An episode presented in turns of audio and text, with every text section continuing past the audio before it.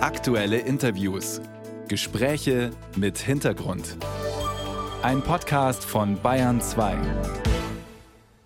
Mit dabei und jetzt schon am Bayern 2 Telefon ist die Staatssekretärin im Bundesfamilienministerium Ekin Deligös von den Grünen. Guten Morgen. Hallo, schönen guten Morgen nach Bayern. Beschlossen hat diesen Rechtsanspruch 2021 ja noch die Große Koalition. Stehen auch Sie voll und ganz hinter diesem Ziel, deutlich mehr Ganztagsbetreuung für Grundschulkinder? Ja, eindeutig. Wir brauchen die Ganztagsschulen für unsere Kinder, für ihre Horizonterweiterung, für Abbau von sozialen Ungleichheit, für ihre Bildungschancen, aber auch für Vereinbarkeit von Beruf und Familie. Hm, da haben Sie jetzt schon eine ganze Reihe von Gründen für mehr Ganztagsbetreuung aufgezählt. Das eine ist eben, es soll berufstätigen Eltern helfen. Der andere Grund, der immer wieder genannt wird, es soll auch den Kindern helfen, vor allem denen, die zu Hause vielleicht nicht so gut unterstützt werden bei Hausaufgaben oder mit Bildungsangeboten. Die könnten dadurch besser gefördert werden. Aber wie muss dann so eine Betreuung aussehen, damit das wirklich funktioniert? Es muss etwas mehr sein als das, was wir zum Teil in Bayern erleben, dass die Kinder bis 14 Uhr betreut werden, mit Schwerpunkt auf betreut und vielleicht ein Mittagessen kriegen. Es muss eine Bildungseinrichtung sein und genau das steht auch im Gesetz drin.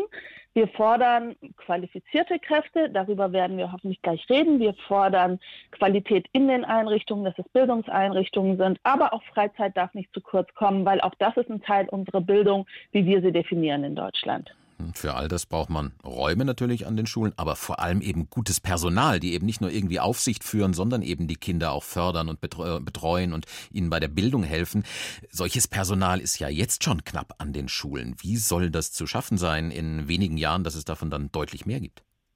Zunächst einmal muss man sagen, dass der Anteil der Menschen in den pädagogischen Berufen sich seit 2006 verdoppelt haben. Wir haben inzwischen mehr Menschen, die in diesem Bereich arbeiten, als in der gesamten Automobilindustrie in Deutschland. Jetzt müssen wir aber noch mal eins drauflegen. Wir machen auch sehr viel mit Weiterbildung, Fortbildung, Quereinsteigerinnen mit reinnehmen, Anerkennung von Ausbildungen aus dem Ausland bei Migrantinnen Migranten, die hier in Deutschland leben, arbeiten, die Sprache beherrschen.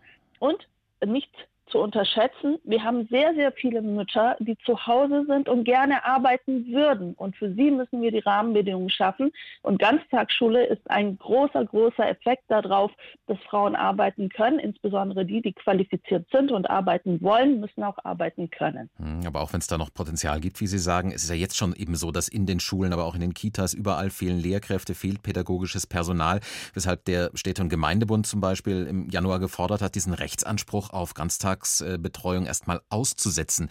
Wäre das nicht ehrlicher? Ehrlich gesagt haben wir genau das schon getan. Ursprünglich hätte das Ganze ein Jahr davor in Kraft treten sollen und wir haben es um ein Jahr nach 2026 bereits verschoben. Gleichzeitig laufen die ganzen Finanzierungsmaßnahmen an. Die haben Sie schon erwähnt, dreieinhalb Milliarden für den Ausbau, Umbau, Erweiterung von Gebäude, 1,3 Milliarden schrittweise und das ist etwa ein Viertel der laufenden Betriebskosten, die der Bund übernimmt. Und wir sind da dem Städte- und Gemeindebund in diesem Bereich auch schon entgegengekommen, was die Zeiträume anbelangt.